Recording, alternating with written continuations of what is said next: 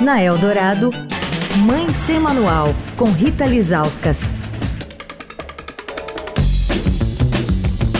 Oi, gente, Mãe Sem Manual de volta, falando sobre o Novembrinho Azul, uma campanha que começa amanhã. O mês foi escolhido para a gente conversar sobre a saúde dos meninos, que vão até 18 vezes menos ao especialista, que é urologista, do que as meninas vão ao ginecologista durante a adolescência. Você sabia? Pois é. A doutora Fernanda Leão, que é cirurgiã urologista pediátrica do Sabará Hospital Infantil, está com a gente.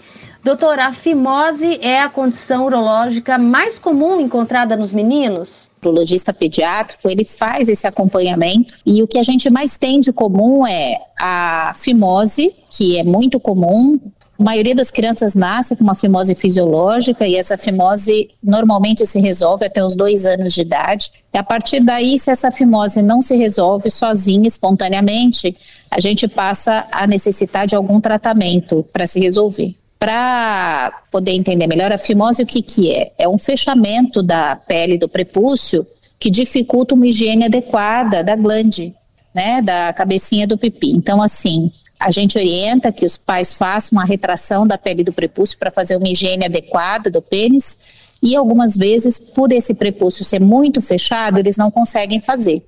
Então, a partir de uma certa idade, quando isso não é possível, a gente já considera uma fimose já que tem uma indicação de algum tipo de tratamento. Normalmente, a maioria dos casos a gente já resolve na infância. Só que o que acontece? Alguns pacientes passam pela infância e eles entram na adolescência. E quando eles entram na adolescência, se aquela pele do prepúcio é um pouco mais fechada, tem um pouco mais de dificuldade, na adolescência eles passam a ter uma dificuldade maior de fazer uma higiene adequada ou até uma exposição adequada da, da glande, né? Nesse momento, os pais têm que estar atentos para essa questão com os filhos, se isso está sendo algum incômodo. E o médico que vai fazer o acompanhamento desse paciente também vai estar atento para essa questão da genitália.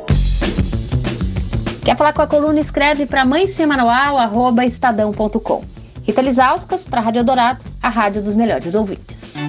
Você ouviu Mãe Sem Manual, com Rita Lisauskas.